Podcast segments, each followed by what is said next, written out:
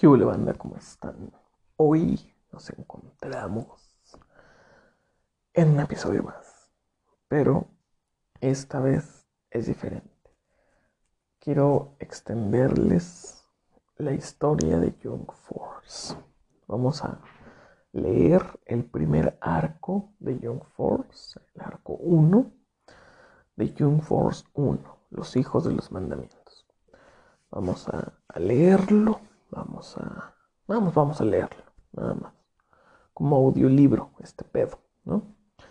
Este va a ser el primer episodio en el que haya una intro, ¿ok? Va a ser el primer episodio en el que haya una intro de, de la lectura. Ya el siguiente episodio, que será del arco 2, pues ya vamos a comenzar directamente narrando. Ya, directamente. Quiero hacer unas aclaraciones. Este libro eh, les leería el prólogo, pero es mucho, mucho, mucho cringe, porque lo, el prólogo es esto mismo que estoy diciendo, ¿no?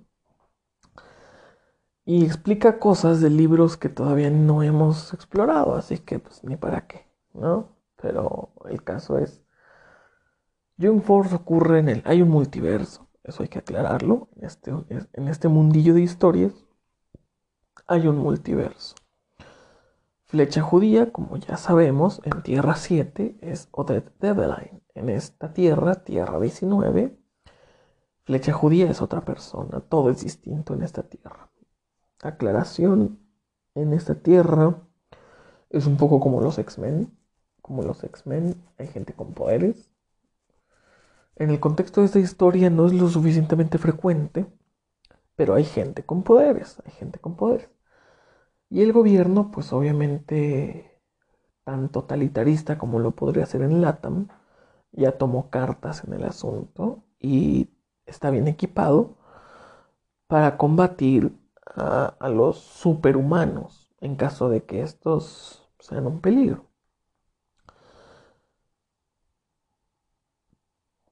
Pero pues la gente les tiene un poco de miedo a las autoridades porque son conocidos por desaparecer gente desaparecer ciudadanos en democracia, muy conocido de, Latinoamérica eso. Porque esto pasa en Latinoamérica, esa historia. Eh, efectivamente pasa en Latam y pasa en mi, en mi país de origen. Muy bien, aplausos, ese nacionalismo. Y bueno, la gente le tiene un poco de miedo al gobierno, la gente con poderes, porque son conocidos por desaparecer a los que tienen poderes. Estén haciendo algo mal o no, porque traen un plan de registro de habilidades muy cabrón. Y si da la casualidad que te registras como buen ciudadano en este pedo de las habilidades, y tus habilidades resultan ser potencialmente poderosas o peligrosas, pues te desaparecen en democracia. No hay un régimen como tal, pero sí es una organización muy oscura la que se encarga de los, de los superhumanos, ¿no? Y bien, en el contexto de esta historia, Flecha Judía, que es que no debería ser el puto protagonista, pero termina siendo el prota, ¿no? Flecha Judía es el único héroe que queda en pie, porque antes de que esta historia comience, antes Flecha Judía libró una especie de guerra entre villanos y héroes y todos se mueren. El comandante de las fuerzas del mal se llama Death Slasher, nombre que está inspirado en Deathstroke, efectivamente, pero significa mancillero o mancillar. Slasher es mancillar, el mancillador de la muerte. Así lo traduciríamos al español, mancillador de la muerte. Death Slasher es un nombre totalmente inspirado, una calca de, Deathstroke. No es un mercenario, el personaje original no es un mercenario como tal. O bueno, sí. bueno, no, es que no le he dado un origen como tal. Nada más es un personaje que es un villano muy parecido a Deathstroke. Y bueno. Es que todo arquero necesita un Deathstroke. O sea, flecha verde tiene Deathstroke. ¿No? Todos necesitamos un Deathstroke en nuestra vida para hacerle interesante. y bueno, vamos a comenzar con el arco 1 del libro de, de John Force, El origen, ¿no? El origen. Los hijos de los mandamientos. Vamos a comenzar. Arco 1. El cómo comienza todo. Título. Títulos. Más que no lo ven, pero lo escribí de una manera que hay una especie de subtítulo en negritas, que es el subtítulo de lo que va, de lo que está pasando. Luego hay otro subtítulo, pasan otras cosas y así se, y así vas distinguiendo qué es lo que estás leyendo. Es una técnica que taimadamente le copié la Biblia, porque la Biblia así viene. Un subtítulo en negritas, el texto, acaba el capítulo, otro te, o sea, o en un solo capítulo pueden haber varios subtítulos en negritas. Así sabes más o menos qué es lo que estás leyendo. O puedes tener un orden, o puedes tener un de que, ah, le dejo hasta aquí. ¿no? Le dejo hasta este subtítulo y es una manera más es un, hack que, le copié a la Biblia para hacer más fácil, más didáctica o más llevadera la lectura de este libro. Eso en caso de que obviamente lo veas físico, ¿no? Pero bueno, como ahora sí comenzamos, Arco 1, el cómo comienza todo. Diciembre 19 del año 2021 narración. No puedo, no puedo, no puedo, huevón. Es que, contexto, esta historia tiene nombres de gente que me cae bien, de conocidos. Bueno, una versión, una versión mía aparece en este libro. Y he tomado taimadamente nombres de mis conocidos que me caen bien y los convertí en grandiosos héroes. Y por eso me va a dar un poco de cosa estarlos nombrando a cada rato. Pero bueno. Esta historia, hay cabe mencionar, no es real. También es algo que hay que mencionar. Esta historia no es real. Es una historia, es un cuento, es ficticio. No hay que tomárselo en serio. Es solamente una historia, un libro, una historia, bla, bla, bla solamente una historia, solamente un libro, es solamente una historia, no es real, es ficticio. Nada de lo que aquí se cuenta se puede tener como real. ¿Ok? Ok. Dicho eso, intentémoslo otra vez. ¿Qué te parece? Arco 1. El cómo comienza todo. Diciembre 19 del año 2021. Narración. Grisel y su familia celebran las fiestas en casa de David. Mientras afuera el viento trae consigo un frío muy fuerte.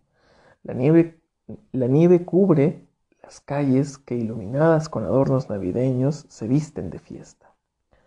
todos dentro celebran y conviven, pero se siente la ausencia de un buen compañero. Compañero que debido a sus actividades heroicas no ha podido acompañar a las familias en los festejos. Griseli sale de la casa para poder hablar por teléfono. Ella siente el frío en la piel, pero no lo siente como dolor o como algo invalidante. Es una sensación que ella ya conoce, pero algo pasa, algo que la pone en estado de alerta. Ella disca el número del celular pero las sirenas de, las patrullas se hacen oír. Por la calle las ve acercarse. Persiguen un auto que acaba de ser robado por un delincuente. Y mientras el auto se aproxima más y más a ella, un héroe baja del cielo nublado y ennegrecido por la noche. Es nuestro héroe, Flecha, quien planta certera una flecha en el cofre del auto perseguido el cual se detiene en el acto y nuestro héroe cae preciso sobre el techo del auto. Él baja de sobre el vehículo y se dispone a irse, no sin antes detenerse a mirar y tomar conciencia de dónde terminó la persecución. Él ve a su novia, quien, expectante e impresionada, ve el actuar de un héroe. Sin impresión al verlo frente a frente, aunque no tenga idea de quién está tras la máscara, la hace descuidarse y, sin que ella pueda darse cuenta, su mano ya ha formado finos cristales de hielo en el teléfono. Ella, al darse cuenta, lo revierte y guarda el móvil, dejándonos ver que en buena parte está en control de sus poderes. Todo es impresión y maravilla, hasta que ruidos dentro de la casa alertan a todos los que han salido a ver al héroe, al héroe en acción. Al entrar se dan cuenta que solamente eran dos pequeñas hermanas jugando y han roto algo. Todo parece ser un simple accidente.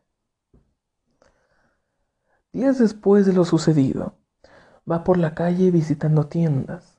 Está buscando, está en busca de un buen regalo para el fin de las fiestas. Pero sus actividades se ven interrumpidas debido a que un par, debido a que a un par de calles adelante se escuchan disparos. Una banda de, delincuentes está asaltando un banco. Griseli mira a su alrededor pendiente de que nadie la vea. Camina rápido hacia un callejón y de su mochila saca un disfraz, un antifaz, un antifaz de color negro. Desliza sus manos por sus cabellos, congelándolos finamente y dándole un color azul ártico. Se retira la blusa dejándonos ver que debajo de ella porta su traje de heroína, un traje de color lápiz lazuli, con cinturón color negro sus mangas son a tres cuartos y en su parte final son color negro. Usa unos zapatos negros con una tecnología especial que le permite caminar sobre su propio hielo y deslizarse por él. Ella así en un par de instantes se coloca, se retira la ropa de por encima de su traje y la coloca en su mochila. Y la oculta. Ella se dirige hacia el banco Ataca a los tipos en el auto haciéndolos salir, haciendo salir de sus manos una estela de nieve, color ártico, que trae consigo finos cristales de hielo. Inmoviliza a los asaltantes del auto, no suficiente como para matarlos. Después cubre de hielo la parte delantera del auto para evitar que huyan. Entra al banco y y apunta su estela de hielo a los pies de los delincuentes, haciéndolos caer al suelo. Rápido les retira las armas y las congela por completo. Usando su hielo los hace deslizar hasta afuera y con una fina capa de hielo puesta en las espaldas de los asaltantes, los deja pegados al auto en el que habían llegado. Todos a su alrededor le aplauden y la festejan. Ella sonríe orgullosa de sus acciones orgullosa de ser, de usar sus poderes para algo bueno. Sin que ella se percate, es observada por un hombre en una motocicleta deportiva de color negro. Él la mira fijamente. Él es nuestro héroe flecha. Pero él no la mira feliz ni en modo festejando sus actos. La ve como la ve como un intento de héroe, todavía muy inmadura sobre lo que significa ser un héroe. Griseli se retira de ahí, en el callejón donde había dejado sus cosas. Se retira de ahí hacia el callejón donde había dejado sus cosas y termina por irse, sin que nadie pueda verla. La policía llega a la escena y nuestro héroe usa un artefacto para escucharlos a distancia. Los oye hablar acerca de la nueva heroína en la ciudad unos cuantos policías se pronuncian a favor de que haya héroes ayudando, siempre, que ayudan de esta manera. A lo que él se refiere es que solo inmovilizan a los criminales para que la policía los encierre. A lo que otros dicen, ¿no quieres que también te traigan una malteada y que o que los o que ellos los lleven y los procesen también? Digo, para que estés más cómodo. Pero claramente el hombre no se refería a eso. Él quería dar a entender que no pueden hacer nada en contra de esos héroes, siempre y cuando su labor no rompa la ley. Griseli ya ha perdido bastante tiempo y no puede encontrar un buen regalo. Y no puede continuar buscando un regalo. Debe apresurarse para llegar a su trabajo, pero su autobús la deja. No queda más que esperar otro, pero significa que llegará tarde. Y para cualquiera de nosotros eso no tendría problema alguno, pero nuestra chica es bastante recta. Detesta llegar tarde y fallar. Para su fortuna, Chaires anda cerca y la encuentra esperando el autobús. Él se detiene frente a ella, pero nuestra chica es bastante distraída, escuchando canciones y recreando con sus recuerdos cómo salvó el día en el banco. Chaires hace sonar la bocina de su auto, lo cual toma por sorpresa a Griseli. La sorprende, él le dice que ya va tarde a su trabajo y Griseli le responde, me salvaste, corazón. Chairis le abre la puerta y toman rumbo hacia el trabajo de Griseli. Chairis le menciona que ya empezó a sonar mucho en las noticias que la chica de hielo salvó el día. Griseli sonríe un poco, sonrojada, y se pronuncia a favor de que existan estos héroes. Pero Chairis le dice, ¿aún sigues con eso, querida? Ya sabes lo que pienso al respecto de eso. Son personas que trabajan fuera de la ley. No le hace ningún bien a una sociedad aplaudirle a un héroe. Él no tiene idea de que la mujer que ama se pone un traje y combate el crimen, y ciertamente esa postura la toma solo por apariencias, ya que no desea que alguien sospeche que el excéntrico y millonario chico hace exactamente aquello que dice estar en total desacuerdo. Pero Griseli, finalmente mujer, se lo toma personal y el resto del camino va enojada, pues ella, al sentirse orgullosa de combatir, de contribuir, de ese modo, no puede evitar sentirse mal ante ese tipo de comentarios que intenta dejar a los héroes como personas malas. Llegan por fin al trabajo de Grisel. Ella no se despide. Chaire sabe que, que la ha hecho sentir mal con lo que dijo, pero, al igual que alejó a sus hermanos, solo lo hace para protegerla, aunque el hecho de que pueda hacerlo lo hace pensárselo dos veces acerca de seguir separando, acerca de seguir separado de sus hermanos. Él conduce de vuelta mientras piensa cómo arreglar el ánimo de Grisel. Pero una alerta del artefacto que lleva en su muñeca le advierte de unos disturbios. Él lo mira y ciertamente es bastante inoportuno, pero sabe que debe atender.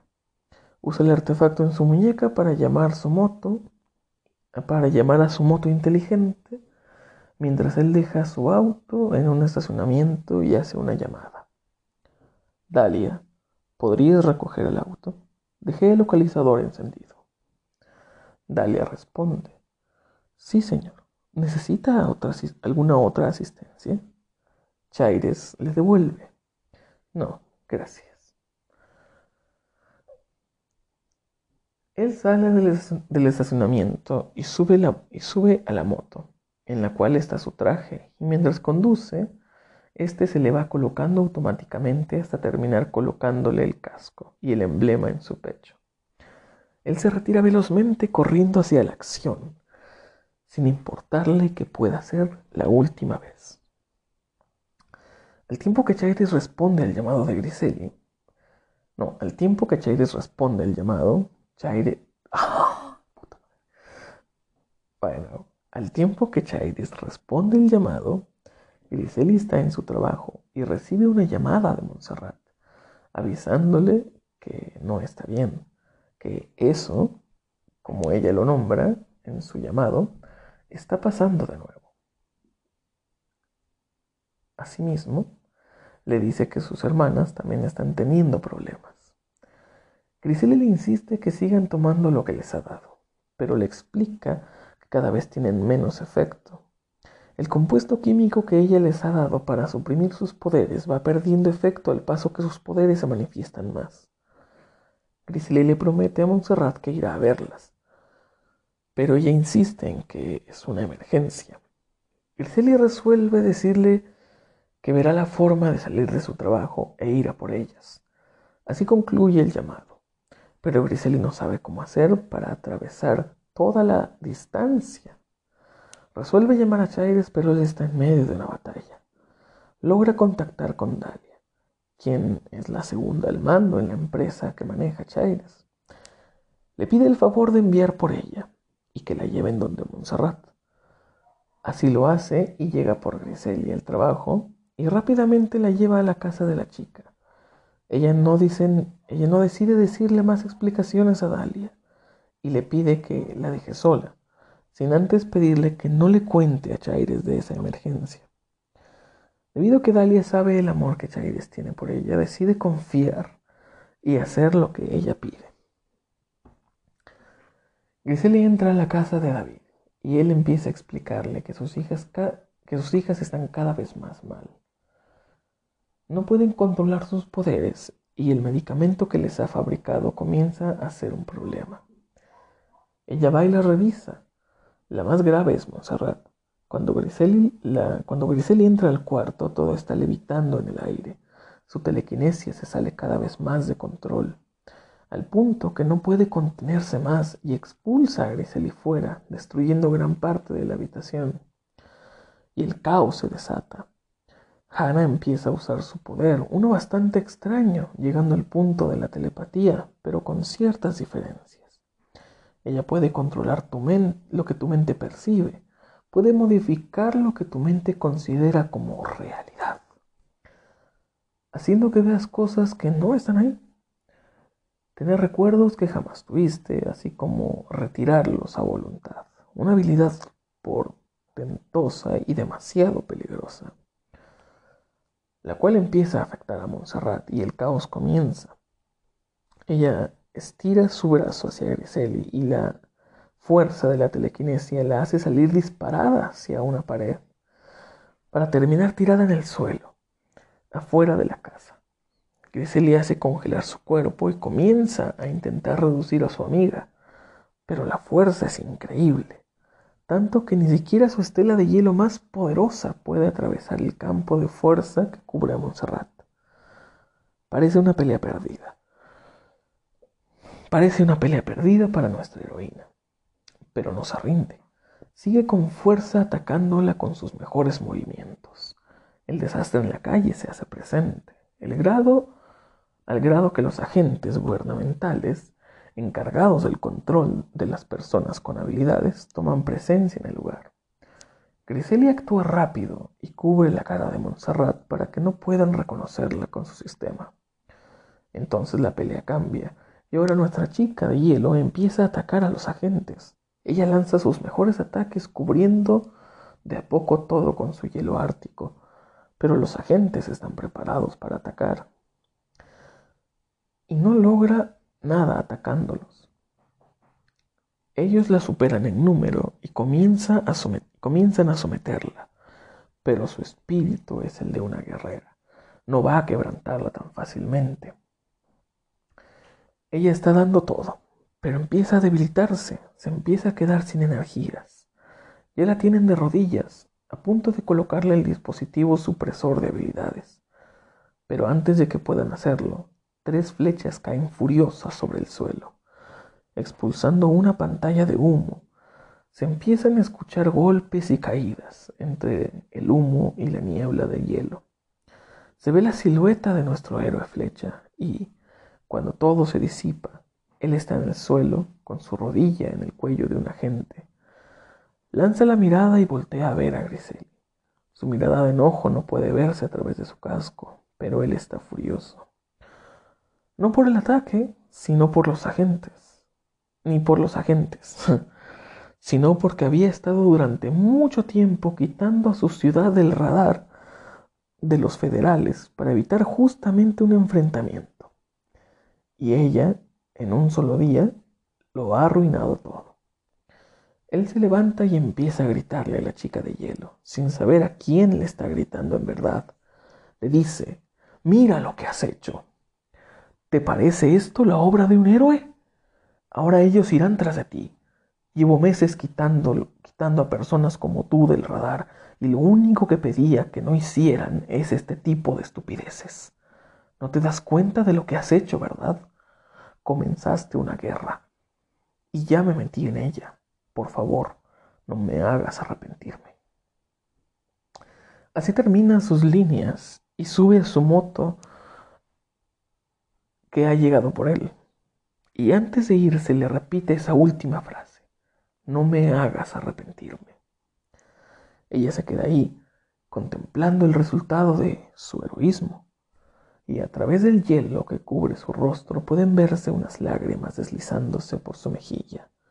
Ella solo está ahí, llorando, pues es la primera vez desde que empezó a controlar sus poderes que hace tanto daño con ellos y se da cuenta de una de las primeras lecciones de ostentar el manto de un héroe, que no es un juego, que no, que no es todo bien y alegría como ella lo sentía, y surge una idea, ya no hacer, ya no hacer que sus amigas le huyan más a sus poderes, así como ella logró controlar los suyos, les enseñaría a ellas a controlarlos.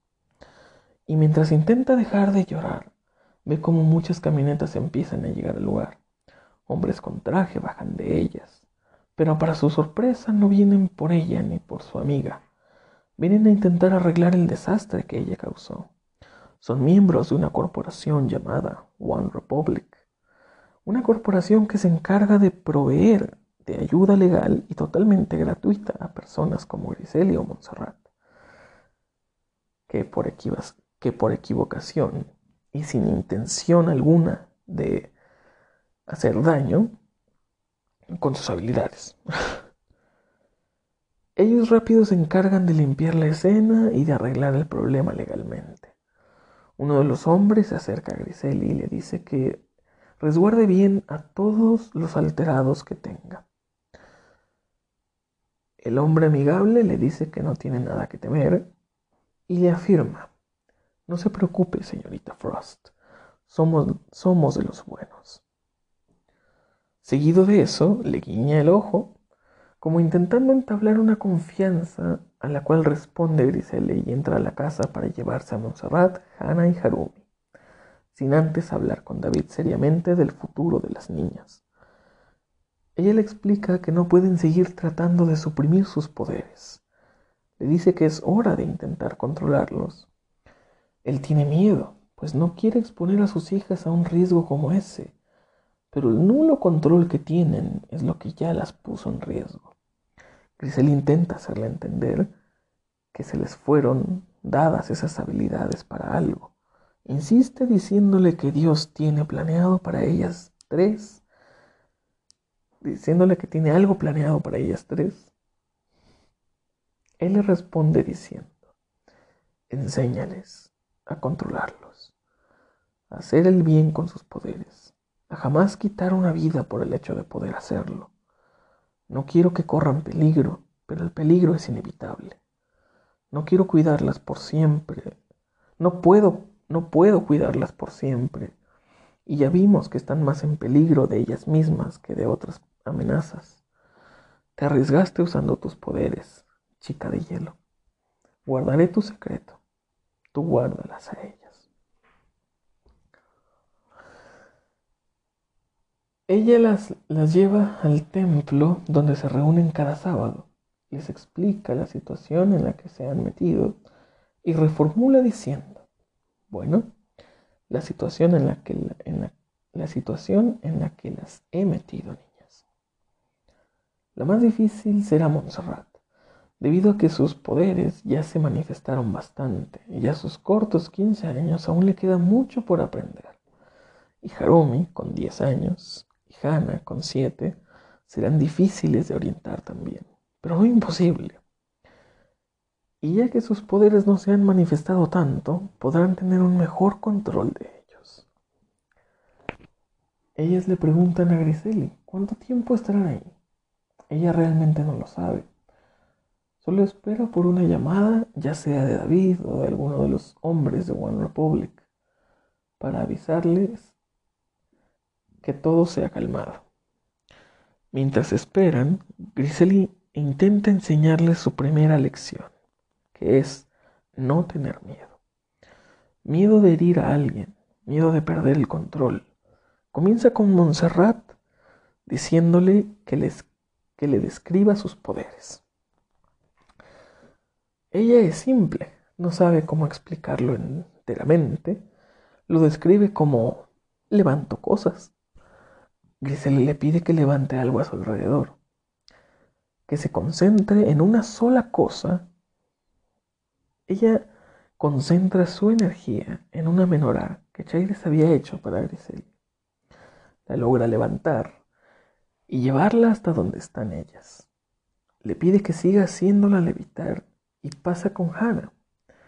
Ella le explica que puede ver dentro de la mente de las personas. Dice que es como una oscuridad profunda, pero que, puede llenarla de color y figuras, lo que vendría a ser visiones y recuerdos implantados. Le dice también que puede ver los pensamientos, pero no puede interactuar con ellos. No puede controlar la mente como la telepatía. Ella podría llegar a controlar las acciones de una persona haciéndola ver cosas y que esas visiones le inciten a llevar acciones determinadas.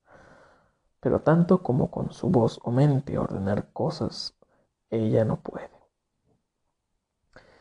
Grisela le pide que intente usar su poder en ella, pero Hannah le advierte que no es para nada bonito.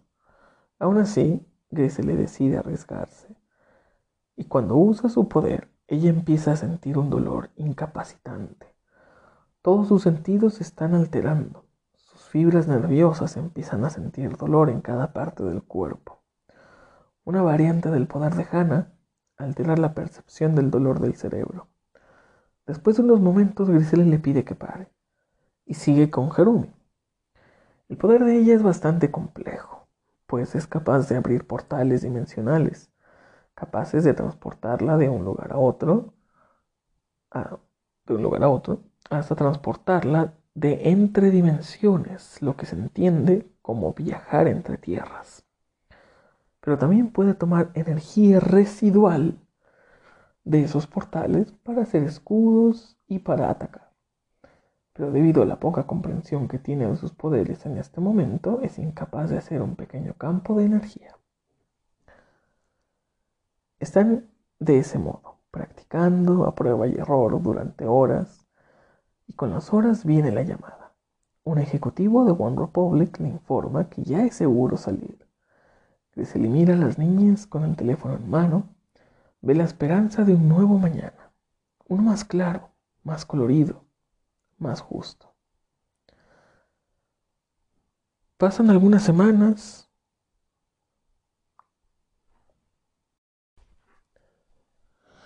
Pasan algunas semanas y el año 2022 llega con toda su fuerza, pues el crimen que entre los vigilantes habían mantenido a raya ha vuelto a sentirse, ya que Flecha ha estado muy ausente.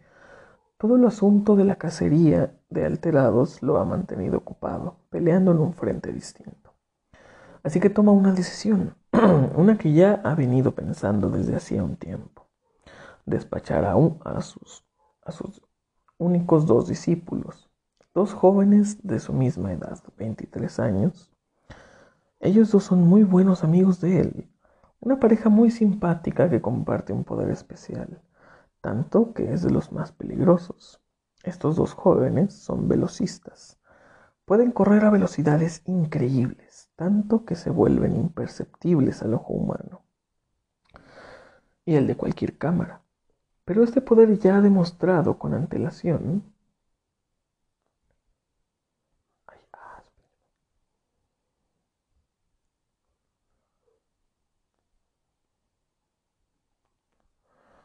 que puede ser peligroso, pues la velocidad provee de muchas habilidades, desde una fuerza increíble de golpe hasta abrir brechas entre las dimensiones, lo cual se traduce como viajes entre tierras y entre el tiempo. También tienen una capacidad de depuración más que sobrehumana. Con la fricción que generan al correr pueden controlar electricidad que, se, electricidad que sus cuerpos generan. La fuerza de velocidad es un gran poder.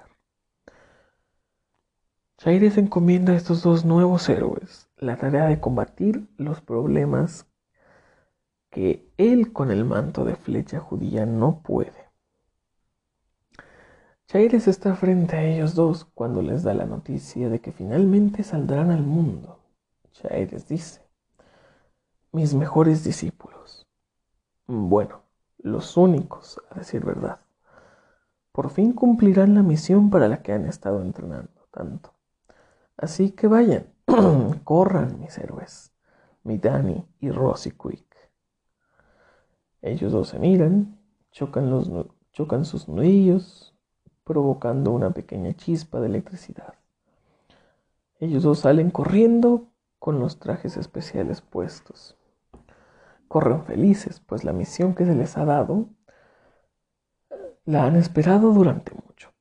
Ellos corren y corren como si la calle fuera una pista de hielo. Corren y corren felices. Pero no solo aman lo que hacen, también se aman el uno al otro. Chaires mira con alegría la ciudad. Chaires mira con alegría que la ciudad estará a salvo de nuevo. Pero Dale se acerca a él para darle una noticia que no va a agradarle mucho. Ella le dice que hubo un avistamiento. Le muestra un video donde está un niño en un bosque alejado y se impresiona cuando ve que el niño empieza a levantar la tierra del suelo sin hacer ningún movimiento. El niño recubre su brazo izquierdo con tierra y rocas. Parece tener un control muy amplio de sus poderes Tal parece que es, que es controlar la tierra como elemento. Por un momento el niño voltea, dejando mirar su rostro por un instante, pero es el suficiente para que Chaires lo reconozca. Él intenta no sacar conjeturas de lo que acaba de ver. En otro lugar, después de unos cuantos días, podemos ver a una niña jugar. Está en un parque jugando con unos cuantos animales que pareciera que se han reunido con ella. Ella los mira y los aprecia por las vidas inocentes que representan. Ella tiene mucho respeto por la vida, por más pequeña que ésta sea. Por lo que cuando ve a, un, cuando ve que un pequeño gorrión se acerca a ella, la conmueve ver que el pequeño pájaro no tiene una de sus patitas. Está algo golpeado, parece como si se hubiera caído de algún árbol. Ella lo toma en sus manos, lo acaricia un poco y lo milagroso empieza a ocurrir. El pequeño y adolorido gorrión comienza a sanar. La patita que no tenía empieza a crecer. Entonces la voz de su madre se hace escuchar que la llama diciendo, Silem, hija, ven, ya nos vamos. Ella se levanta del suelo y con una mirada amistosa se despide de esos animalitos silvestres y con alegría la reciben cada vez que va al parque. Toda la ciudad prospera. Las lecciones a las niñas van mejorando. La esperanza mira con los ojos cubiertos de luz al futuro, pero como en todo, Mientras la bondad y las buenas acciones crecen, la maldad de los corazones hace lo propio. Las acciones de nuestros nuevos héroes, Danny y Rosy Quick, ya se hacen sonar en, los noticieros y se hacen ver en los periódicos. Son héroes carismáticos y simpáticos. Incluso se toman fotos con niños y fans. Simpáticos héroes que a la ciudad protegen. Así pasa el tiempo, pero no solo cosas buenas se gestan en cada esquina de la ciudad. La maldad, como un río que fluye, va tomando fuerza lentamente. Pues un enemigo de otra tierra ha llegado, uno muy siniestro, con intenciones malévolas. La destrucción y la venganza son sus, son sus intenciones. Pero decide observar el show.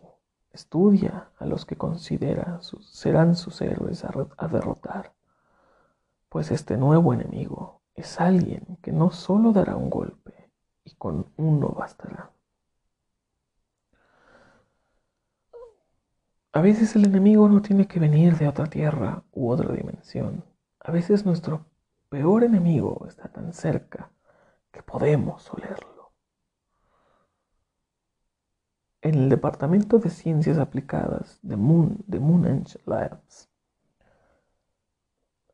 del cual Grisely es la doctora en jefe, han estado intentando llevar a cabo un proyecto con un componente nuevo uno que aceleraría el, crecimiento de las plantas sin usar hormonas ni transgénicos. Pero los resultados habían sido negativos, ya que las plantas, como alimentos, sí crecen aceleradamente, pero dentro de ellas también crece un tipo de timoma altamente peligroso, pues es un tipo muy raro de cáncer. Hay una gran presión sobre Griseli para culminar o cancelar ese proyecto, del cual está encargada la doctora en Ciencias Químico-Bacteriológicas Dioné Hereida Puente. Griseli se ve en la presión de darle el ultimátum a Dioné, de encontrar una solución al problema o todos los fondos se le serán retirados. Una decisión que escapa totalmente de las manos de Griseli pero Dioné no puede evitar tomárselo personal, ya que desde el principio de sus carreras ambas han, sido ambas han tenido problemas, más provocados por la envidia y recelo de Dioné que por otra cosa. Ella siempre está intentando lanzar esta carrera por ver quién de las dos es la mejor doctora en ciencias químicas, en ciencias químicas. Pero siempre queda por debajo de Griseli ya que aunque Dioné tuvo el presupuesto de ir a, las mejores escuelas y conectarse con personas importantes en el medio, la inteligencia y destreza de Griseli siempre se ha alzado por los primeros lugares. Y no es que Dioné sea inferior a Griseli, pero su empeño en demostrar que es mejor, su vendetta y celos la frenan demasiado. Pasan los días que se le han dado como límite a Dioné, Llega el día en el que tiene que mostrar a la junta directiva el avance de su proyecto. Hacen la prueba del crecimiento acelerado y a pesar de que ha resuelto el problema del timoma, los resultados son grotescos. Las plantas crecen, pero de formas anormales. Despidiendo una nube de gas tóxico, las plantas crecen tanto que desarrollan la capacidad de moverse a voluntad Griseli detiene la prueba activando un sistema que libera una carga de nitrógeno líquido que congela de inmediato las plantas. Dione pierde la compostura y reclama. Y le reclama a Griseli el porqué de que haya detenido la prueba. Ella le explica que lo que estaba pasando era monstruoso, pero Dione lo miraba maravillada. No cabe en sí misma, no puede comprender cómo los demás no ven la belleza en la aberración que acaba de crear. La junta directiva queda asqueada con lo que vieron. Y sin reparo ni compasión alguna le dicen a Dioné que queda fuera no solo del proyecto, sino de la empresa en general. Le ordenan destruir toda evidencia de su investigación y abandonar lo más pronto posible el complejo de Moonage Labs. Nuevamente se, se lo toma personal contra Griseli y no lo dice, pero dentro de ella jura venganza. Recupera la compostura y finge aceptar las cosas, pero es todo lo contrario. Primero moriría antes de que le arrebaten, antes de que le arrebataran todo su trabajo. La noche del mismo día, Dioné se infiltra de nuevo en el complejo, aprovechando que aún no dan de baja sus credenciales de acceso. Ella se infiltra para robar algo de su laboratorio, el compuesto que dio vida a las aberraciones que ve como bellezas. Su plan al principio es solamente esparcirlo para transformar a todos en unos monstruos, pero ella cae en cuenta de que las personas no lo, no lo valorarían. Ella debe ser la primera. la mejor, la mejor de todos, mejor que Griseli. Así que decide usar el compuesto en ella misma. La reacción es inmediata. Siente algo recorrer su cuerpo, sus venas empiezan a marcarse, tanto que parecen raíces fluyendo en la tierra. Su aliento despide esa misma nube tóxica de color morado. Pero para ella no ha sido suficiente, así que se inyecta las últimas dos dosis que había generado y de pronto escucha la voz de un guardia que, la, que alerta a todos de que ella se ha infiltrado. Rápido movilizan a las autoridades para arrestarla, pero ella siente fluir ese veneno por su cuerpo. De alguna manera lo sabe, sabe lo que puede hacer. Así que estira su brazo en dirección al guardia y una raíz enorme fluye de su brazo atravesando por el pecho al guardia. Ella trae de vuelta esa raíz a su cuerpo y escapa de ahí. Logra salir del complejo, pero la policía la persigue. Se desarrolla una persecución en la que consiguen sacar del camino el auto de Dioné. Este cae a un lago pantanoso. Llegan las autoridades pertinentes y sacan el auto del, y sacan del lago el auto de Dioné. Pero su cuerpo no aparece. Se ha hundido en las profundidades del lago. Sospechan que ha logrado escapar, pero tras días de búsqueda sacan su cuerpo putrefacto del lago, el cual parece coincidir con el ah, sacan un cuerpo putrefacto del lago, el cual parece coincidir con el de Dioné la declaran muerta. En un día de Shabbat surge un problema, una típica pelea entre hermanos. Vidkar y Silem discuten. Para todos es una pelea común entre un hermano, y, un hermano mayor y su hermana menor. Pero Chaire sabe algo que el resto no. Se preocupa, pues ve el resentimiento en los ojos de Vidkar. Él ve dolor, lo ve, lo ve en remordimiento y dolor, pero todos saben que esa es la personalidad del chico, callado, apagado, con esa mirada enojada. Chaire siente el peligro, pues sabe de, sabe de los poderes de Vidkar, y ahora entiende esa mirada, entiende y reconoce ese resentimiento, pues después de la muerte de sus padres durante mucho tiempo, esa fue su mirada. Él desconfía de Vidkar, pues esas emociones pueden explotar, pero todo queda ahí, como una simple pelea. Después de Shabbat surge el tema de los héroes, estos velocistas tan carismáticos que parecen siempre estar ahí para protegerlos a todos. Y Chaides dice, por favor, ¿algo pasa y estos dos locos aparecen? Un tren se sale de las vías y aparecen estos dos para salvar el día. ¿Quién nos dice que no, que no provocaron ellos el accidente? Todos le piden un poco de comprensión y que no sea tan visceral, pero él agrega, Son más, usan máscaras. ¿Saben quiénes usan máscaras? Los delincuentes. ¿Qué tienen que ocultar? Nadie está sobre la ley. Y Griseli replica, pero cuando la ley no es suficiente, ¿qué hay de eso?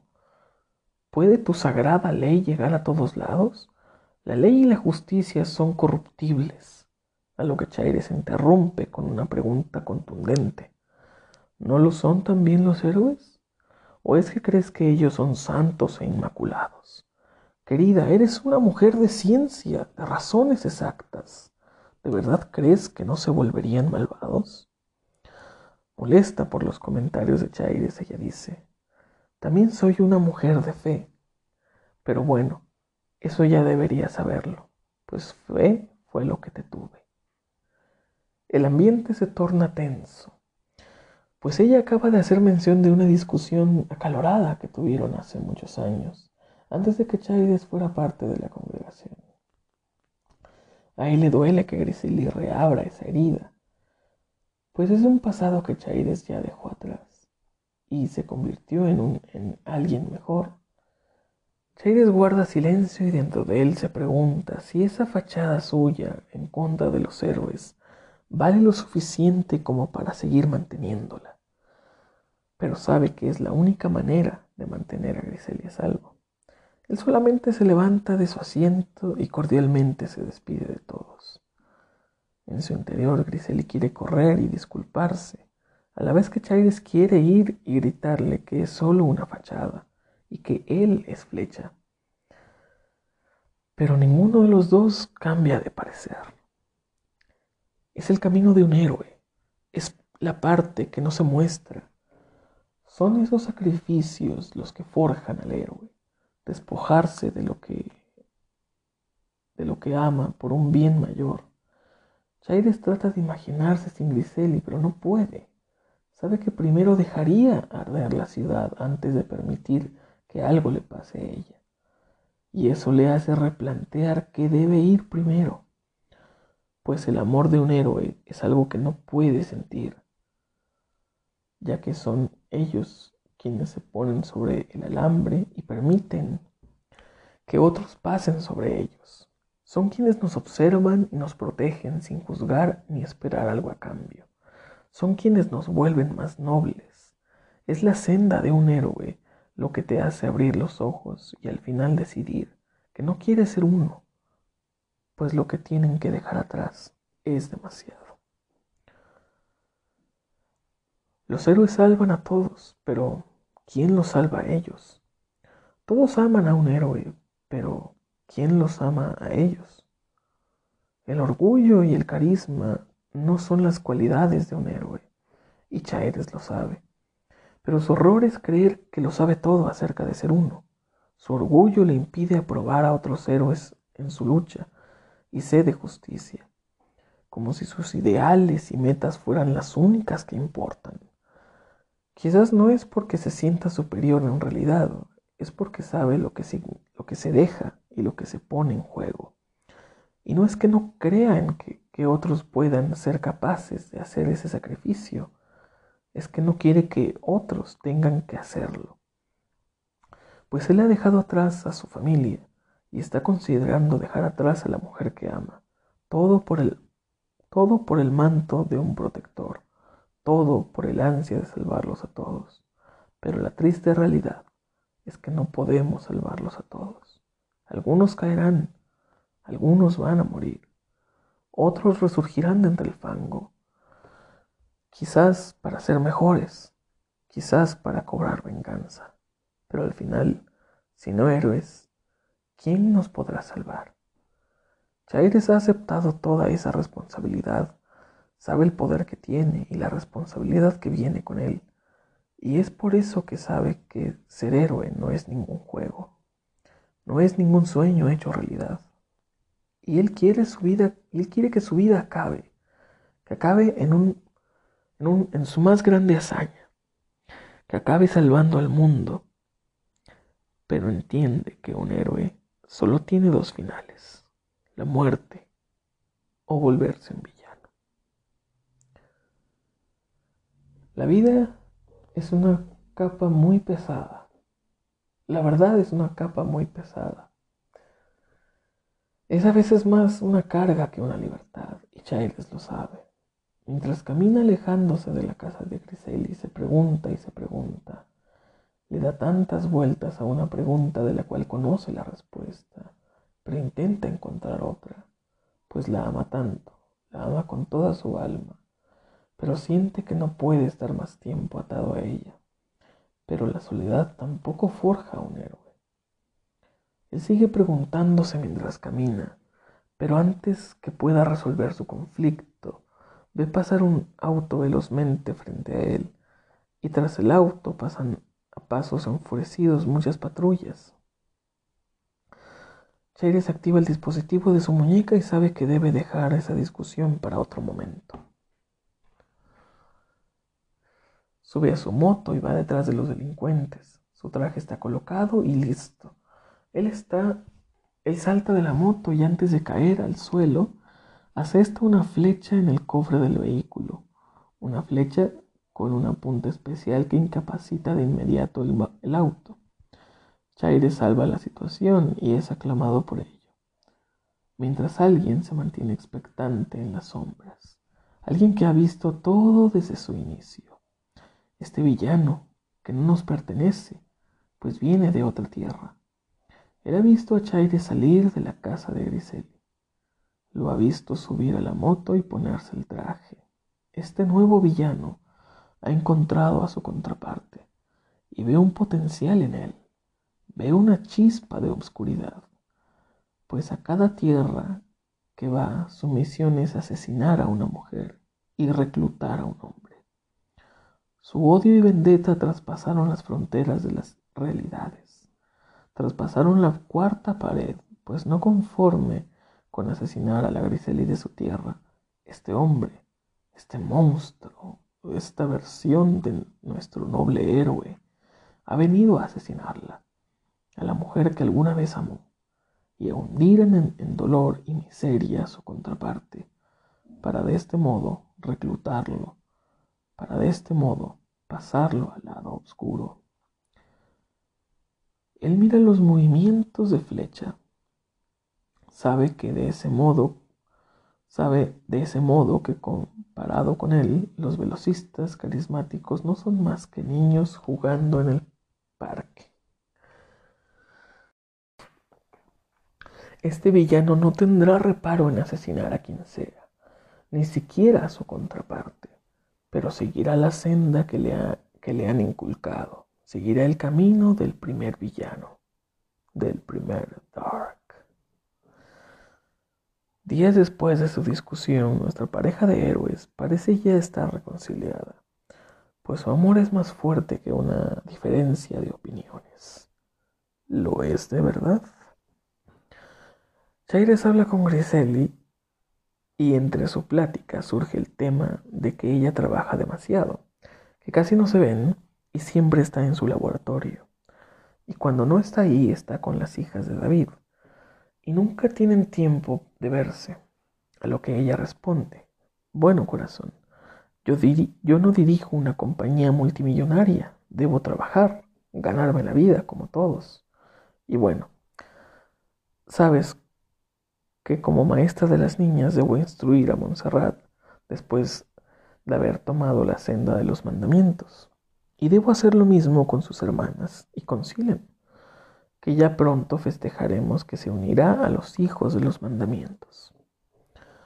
Lo siento mucho, corazón, pero quizás haya más días como este en el que nos veamos y no, y no nos importe otra cosa más que vernos. Y Chaires le responde, lo sé, es solo que, bueno, tú sabes, quisiera ser parte de ese círculo tuyo porque a pesar de que llevo casi dos años como parte de la congregación, aún siento que soy que no soy parte de ti. Pero bueno, hablemos de los festejos. Dices que será el de Silem. ¿Qué me dices de Bitker? Él es mayor, ya debió haberlos hecho. Grisel toma una mirada un poco desanimada, pues pareciera que no quiere hablar del tema. Se limita a decir que él aún no está listo. A lo que Chaires pregunta, ¿y quién lo decidió? ¿Ustedes? Yo creo que él debe decidir si será parte de los hijos o no. El problema es que, el problema es que interpretan su silencio, su frialdad, y quizás es, es exactamente lo que no quiere, que antes que ante su silencio otros hablen por él. Griseli comprende bien lo que Chaires intenta decir, pero aún así ella prefiere pensar que no conoce del todo bien a Vidkar. Pero más que eso, ella siente que en ocasiones el afán de Chaires pareciera el de discutir. Si no es con lo de los héroes, es con que ella trabaja demasiado, y si no es con eso, es con temas como el de Vidkar. Y si no es eso, es el riesgo que, que representa trabajar donde Griseli lo hace, ya que después de lo de Dioné, Chaires ha insistido en demasía que Griseli deje ese trabajo. Ella siente que más que querer protegerla, quiere, quiere guardarla en una caja y tenerla solo para él. Y bueno, con sus poderes se siente más que autosuficiente y capaz de protegerse a ella misma. Y puede, en verdad. Llega el sábado, el bendito sábado día de reunión y júbilo donde las mentes se congregan donde los corazones esbozan canciones a su Dios, donde se nutren y discuten las escrituras. Pero es durante el receso que Griseli pasa a otro salón a enseñar a, a los jóvenes la palabra de Dios. Y es precisamente durante ese tiempo que Griseli habla rápidamente del capítulo a estudiar y después pasa a las clases avanzadas. Ella cree que las niñas son las únicas con poderes, pero no es de ese modo. Y ese día, justo ese día, Griseli es sorprendida por alguien, por Silem, que ha olvidado algo y ha tenido que regresar al salón. Ella la sorprende, mira a Montserrat levantar múltiples objetos a su alrededor, ve a Hannah meditando en el suelo y queda anonadada al ver a Harumi formar círculos oscuros con sus dedos. Ella no lo comprende al verlo, pero está viendo a Harumi abrir portales dimensionales. Todas quedan impresionadas al ver que, al ver a Silem parada frente a ellas. Parece estar hace ya unos instantes. Silem sale, corriendo de ahí. Griseli le grita que espere, que no lo haga, pues ella piensa que irá a contarle todo a todo mundo. Pero lo que hace es ir por su hermano. Lo trae frente a Griseli y le dice, mira hermano, mira, Griseli puede ayudarnos. Grisel intenta recuperar el aliento y solamente puede pronunciar una corta pregunta. ¿Ustedes también? Sus miradas se cruzan, intentan entender lo que pasa, pero resuelven no pensar y alegremente se abrazan. Se empiezan a preguntar cómo ha sido llegar hasta ese punto de control de sus poderes. Cuando son interrumpidos por el sonido del agua a chorro de un retrete. Ah, se escuchan ruidos dentro del baño. Seguido de eso, y como un rayo, un chico sale de ahí. Él aún tiene sus manos mojadas y las hace vibrar como lo haría un velocista para retirar toda el agua. Todos lo miran, pero él tarda en darse cuenta. Pero cuando lo hace, los mira a todos y dice, oh. Su reacción es bastante graciosa y se le pregunta, ¿cuánto tiempo tenías ahí metido? Y él responde, bueno, puedo hacer cosas muy rápido, excepto, bueno, pues eso. Todos ríen, todo es alegría y felicidad. Por unos momentos, incluso el serio y callado Vidkar deja salir una tenue risa, una mueca que casi, solamente casi, parece una sonrisa. Y en él se ve un se ve tan armónico, tan apacible, que de verlo no pensaría que es un chico frío y callado. Griseli corta las risas diciendo que hay mucho por hacer. Ella hace la misma rutina con estos tres nuevos integrantes de la, de la agrupación. Silem es sencilla, describe su poder como un milagro como el poder de Yeshua, el poder de sanar a las personas y, las criaturas, a las personas y a las criaturas y todo ser vivo herido y desvalido. Bitker explica que puede controlar la, que puede controlar la tierra desde hacerla elevar por el aire hasta cubrir su cuerpo con ella, para usarla como una especie de armadura. También agrega que puede generar electricidad, pero este segundo poder no lo controla del todo. Héctor lo resume como puedo ir muy rápido, en serio, muy rápido. Y da un ejemplo de ello. Les dice a todos que correrá muy rápido alrededor de ellos, para solamente, pero solamente se queda quieto unos segundos y después dice, ¿quieren verme hacerlo otra vez? Pero Silem queriendo contener su risa, dice, ni siquiera te moviste, ni siquiera se movió, ¿cierto? Hannah y Harumi ríen y repiten que él no se ha movido para nada. Y Gracie le agrega, es verdad, Héctor, ni siquiera te moviste un poco.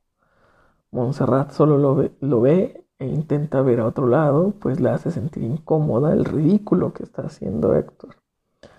Y él no, Y no es que él no tenga poderes, pero es un bromista terrible. Suele ser tan ridículo que da risa o da pena. Pero tiene ese carisma que creímos único de Danny y Rosie Quick. Las clases continúan y se, y se aprovecha el tiempo.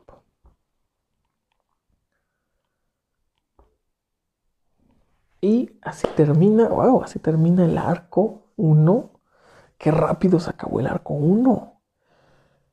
Qué trabado me puse yo. todo, todo, trabado el güey. Este episodio fácilmente pudo haber durado media hora, pero el Chair es trabándose a cada rato. No sabe leer el muchacho. no sabe leer el muchacho. Bueno, estamos frente al arco 2. Lo veremos la próxima semana. Quédense, si les gustó, pues métele, métele un like que yo lo vea. Compártelo, escúchalo muchas veces. Que ya, la estos van a ser episodios semanales. Cada semana un episodio, un arco, mejor dicho, un arco de Young Force. Hasta leer los cinco libros y que tú te cagues de lo épico que es esto. Así que muchas gracias por escuchar, muchas gracias y nos vemos en el próximo episodio. Bye bye.